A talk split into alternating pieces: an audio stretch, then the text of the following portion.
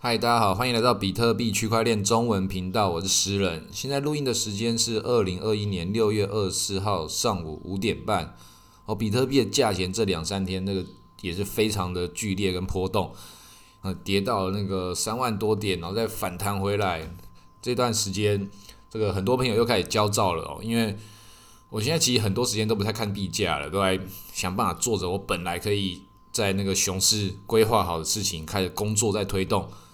那个资产当然是一定会缩水的，这个在熊市还是必然的现象。那我随时还是关心一下市场，是因为我之前就是讲过，它有可能会在反弹上去，它中间的这些上冲跟下洗这么剧烈，很多人的想法是觉得它只要洗到够干净之后，要来一根大的，很多人是这样讲，但也有很多人不敢这样想，到底是怎么样做的，他我们就只能看下去。但是现在，如同我一样把这个资产配置做开来的人，啊，我手中有比特币，手中有美金，所以不管它涨跟跌，对我来讲，它已经变成是我无法改变太多事情，我已经进入一个平衡的状态了。那当然就是看着办嘛，就继续做你可以该做的事情，该赚的钱，该努力的专案，该努力的事业，继续的往前推动它。那当然这些都是已经是太多说的屁话了，因为这种。老生常谈，叫所有人都知道。我们还是要讲一些这个比特币到底为什么现在我们有各种东西要这样看的事情。那其实有很多事情，你回过头来看，很多事情都不一定有到那么重要了。因为其实像刚刚几个小时之前，那个之前的麦咖啡，麦咖啡这个防毒软体的发明人，这个这个大大刚自杀这个事情。也是蛮震惊我们币圈的消息，所以很多人在在这种时候，你还是这种大消息出现的时候，你还是要回过头来去思考，说人生到底是一种什么样的东西？这回过头来跑完你的一生，最终你会得到什么？这个麦卡菲他在二零一七年的时候就一直炒各种的币，那还有一个叫做 XVG 的这个匿名币，在 p o n Hub 上面也可以用它来消费。然后到底是一个什么样的货币？其实很多人搞不太清楚它，我也不太知道。但是才那个时候暴涨了几万倍，那跟它有关系，也也跟它不一定有更直接的关系。但是它就是像这个时候的马斯克一样，创造他自己的各种影响力。因为对很多人来说，对我们这种那种老老科技爱好者。就会知道说，麦卡菲在这种网络领域来讲，它是一个很大的大咖。所以在加密啊，然后网络病毒这东西，然后用那种疯狂的民营性，全部加总到他这个人身上的时候，他当然就有很有这个市场的话语影响力。但是，正如同这个之前讲的，你有多少能力，你就可以掌控到多少的财富。他太贪心了，他那个使用他的影响力去炒作一些很垃圾、很没有意义的东西。那那个他的这个信用，这个网络信用就受到很多人的质疑，他所以他的那个话语影响力被马斯克给接班了。那当然这种状况到底是怎么做，就是因为他本身没有钱，所以一个人有钱跟没有钱的时候，他做出来的行为，他就会被这个世界所驱动着他，他需要去去做出割韭菜的行为，那他。就会把事情越做越极端，所以在这个币圈的时候，我们还是要知道说，金钱会放大一个人的本性。你如果本来是好人，那你钱变多之后，那你就更多的钱可以去做你自己可以做的事情。那比特币更是如此，它会一再的放大你的各种的你的认知跟你的行为，然后你的情绪，所以稳定好你的情绪是很重要的。那一定要当一个好人呐，因为。你不当一个好人，变成一个有钱的时候，你所有的的不好的行为，它是会放大的。好的行为会放大，不好的行为也会放大。当然，好的行为也有可能会带来不好的结果。但是这种事情太复杂，我们不去讨论它。我们是先先讲动机。反正不管你做任何事情，金钱的力量是你需要去畏惧的。那我也有朋友跟我讲说，不一定要在群组里面跟那么多这种焦躁的韭菜去。去谈论什么这种这种在熊市开始牛市尾巴这种投机性的问题，因为我们在群组中确实也可以开始发现一些很投机的分子开始讲出来的话，你都看得出来那种讲话流程，他是有他的心机跟他的跟他路数的。那这种连我都觉得是要直接去戳破人家，觉得有点累，有点麻烦。最近群主很多人在推那种土狗币，那种 baby baby dog，或是其他有的没有的。那我们之前在群组中中，我一直都是对这种事情是属于开放性的，因为它是一个市场现象的话，你只要很正常的讨论这个东西，那我们就是一个很正常的，就是有人疯魔来去买那他的事情，那大家做好互相的风险提示、风险警报。那有些人开始在去吹捧那些脆弱的人，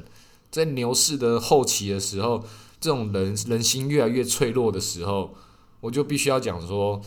哎，这些。真的会跑去投机这种事情的人，内心这么脆弱，就被吸引过去，飞蛾扑火的这些这些玩家，那个大概能够提醒你们事情时时候也不多了，因为该死的在这段时间开始会剩下最后的一批的冤魂，然后如果一直一再的提醒，一再的讲的话，一定也会变成一种麻痹的讯息，就像是我前面几个月。在讲说开始要做准备喽，讲久了开始很多人就会觉得啊，这种就像是你讲说这个 winter is coming，你讲久了就没有人相信了，所以 winter is coming 跟熊市要来了这种事情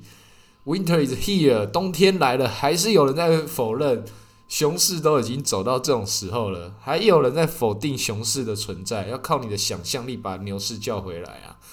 啊，这个事情真的是不用再想的，是因为。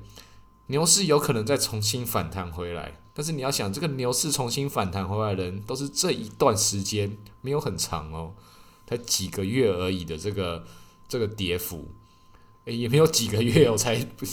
才大概一个多月的跌幅而已。这一个多月跌幅，就有多少人受不了？就有多少人觉得，那这个比特币只要弹上去到多少，我就要卖掉了。这种这种氛围跟这种话语，在这个。空气之中这样子如此弥漫着，你真的以为这次的牛市会走到什么干四十万美金吗？怎么可能？这次就是熊市了。这个反弹中间的东西还有很大的，还有很大的东西挡在我们面前，我们要去看一下它到底是什么样的事情。所以浪潮就是这样在拍打着。那很多人会问说：“是啊，你接下来看这个市场后面怎么看？”那我会讲这个就是大海。我们现在在风暴之中，或许这个风暴一过过去之后，我们就看到一片的晴晴晴朗的这个蓝天。我们谁知道呢？不知道。这个投资的海洋这么巨大，不要问觉得你比较有经验的人，每个人在这里只能做好自己的事情，然后想办法活下来。这就是这大风暴来袭的时候能做的事情，顾好自己啊。那我录这种节目，也只是做着我本来该做的工作，然后。开始跟一些刚进来的人、新进来的人，把这些事情告诉你们，这件事情多可怕，要吓吓吓吓一些人。不然的话，很多人都以为这个地方多简单。那些几个月前在那个群组里面喊着那种说那种自己赚了多少钱，然后我说要进入到熊市要做准备的那些天选之人，现在跑哪去了？多对不对？这个一样啊，所有的事情在这个市场中都是一样。不要因为自己的短期之内赚到多少钱，就觉得自己是怎么样。你的资产现在放大一百倍也是不到巴菲特的一把，再放大一万倍也是不到。那我们每个人同样都是人，巴爷爷相比我们一样，他又这么的平凡又那么伟大，他那么巨大了，都都是一个这样子一个可爱的老爷爷。那你在自己做了一个这么更可爱的一个小小的操作，得到一个小小的小成就。并不是你这样得到多少钱，买了什么车，换了什么新的西装，就觉得自己是大人的。这个在这个世界上，我们每个人都这么渺小，每个人都还是要保持着一个很重要的心态啦。这个快乐最重要，但是你不要把你的快乐变成是一种去比较跟优越感所搭建出来的。这在我们币圈中，它会很折磨你的。这个世界很巨大，那这个世界巨大到是这个世界本身都不知道。他自己会怎么样？那像这个最近这个金融市场，完全都是被这个政府的政府的一念之间，当然政府它不可能是一念，它有一个很长的一个指挥链条，他们综合加总起来之下，最终他们要得到什么东西，他们就会在这个市场中反映出他们现在手中的现实。那我们台湾中华民国这里，永远都是属于被动型的姿态，因为我有一些朋友。这跟这个政府有关的这种做金融的朋友，我们讨论这些事情的时候，他也是讨论说，你们加密货币界，你们是怎么看现在要框列这些这些反洗钱啊或什么的？其实定定法条的人跟执行法条跟设计法条的每一个人都不一样，所以他在这个金融市场中跟这个法法律体系两边一串起来的时候，它有很多种不同的规则。我那个在那个。政府相关的这个朋友问我说：“那个你对这个中国政府最近这个样子，然后这个反洗钱的，到底是发生什么事情？我们我们要去整理这个流程，我们要做什么事情？你认为有哪些要注意的？”我说：“其实我根本就不知道，因为这个事情，中国政府在喊着要打压比特币这件事情，我们在我们的有印象以来，从我们小时候到现在，已经发生过几次了。”那每一次哪一次不是就大家喊喊，然后就走到下一轮？那我朋友他也是讲说，他是他第一次看到。那我告诉他历史发生什么事情。那你要做的事情就是啊，这个认真上班，东西整理好，然后然后再交给下一个人。下一个人他如果说他搞不定的话，那就他就再把这个事情哦认真上班，把事情整理好。我们看到什么新闻？好，我们可能要做什么事情？然后问问长官。好，再交给下一个人。所有的事情就这样做就好了。每一个人都是 NPC，把自己手中可以做的事情做好。政府它什么？政府也是一个结构而已，它可能是一个好结构或是不好的结构。但是所有事情真正的影响力不是政府，是金钱本身。只是现在金钱本身跟有权力的政府，他们的绑定的结构已经已经绑得很死了。所以这才是比特币要出来跟这整件事情对抗的原因。铸币权要从政府手中拿出来。所以政府它作为一个意识体，政府本身它就有自己的生命，有自己的思想，它一定要想办法活下来，不能够被比特币给消灭。所以比特币自己本身是一种生物，政府也是一种生物，各国政府本身是一个既独立，但他们又是又有相对应、互相串联的一个利益结构。真实所有世界在背后运作，就是钱本身。所以我们的政府当然是属于被动型的，有些政府就主动、主动、积极型的，像那个萨尔瓦多。那美国政府就是最最霸道、最强大的，因为美国政府其实可以做的事情可多了，包含现在他们有各种的那个反洗钱，还有他们什么那种其他什么国土安全法什么有的没有的，他政府的权力已经大到太大了。美国，你不要认为美国是一个民主自由的国家，那是因为你现在。不够有钱，你是穷人。如果你有钱到一种地步的时候，也不用到太多，只要你在某些状况之下，政府要动用他自己的权利，说我要看这个账户里面所有的这个交易状况，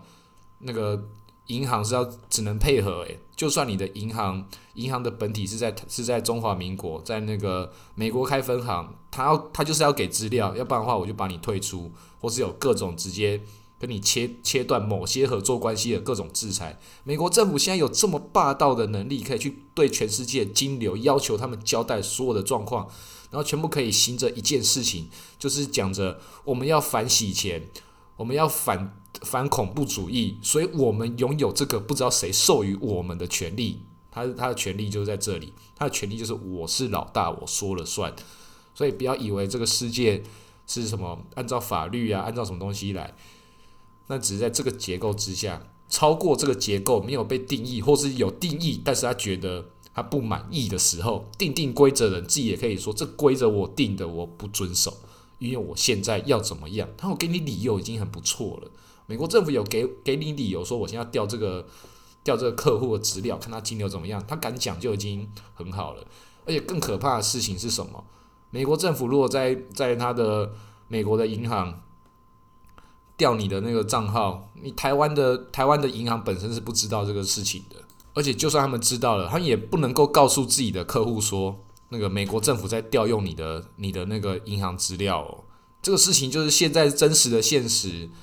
这个各位朋友可以去查证查证这个事情。所以当然对各位来讲，大部分都不重要，因为大部分也没有什么在美国开什么银行，就算有开也不怕美国政府查，因为他们也不会想要查。但是它是一个全世界。最权力上层的机构，它这个效应就代表一整个世界的这个趋势脉络正在往极端的方向前进。所以，比特币这种东西的出现，跟他们有这样的一个长期的这种政策互相在拉扯的状态，这个世界会怎么发展，它还是很巨大、很可怕的。所以有各种的这种事情发生的时候，一个事情政策发生了，然后你说那代表会涨会跌，这没有人可以知道的。为什么呢？就像是一阵风从这个东方吹过来，那这个花瓣会落到西方吗？不一定啊，还有可能会落到北方，因为这个树树枝也会摇晃，这个大地本身就在就在就在就在改变，所有的这个样态，它都是。息息相关的，所以并不是风来自东方，那东西就会吹往西方。这个事情也不是全世界不是只有一阵风，全世界它是一个混沌的总体。我们在这个总体之中，它能够做什么事情？不用再想办法要预测，你只能够强大自己，让自己留在这个你可以掌控风，知道风的方向，往你想要走的方向去前进。那你只能做事情，永远都是这样，就是顺应而为，顺势而做。不要让自己去挑战这个世界，要让这个世界引导你走出你自己下一个策略，因为这个世界太难了，人生就是这么难。这个比特币还没有跑的人，现在也不用跑了，好好努力你该做的事情，开始欣赏雄狮的风景。然后今天录到这里，谢谢大家。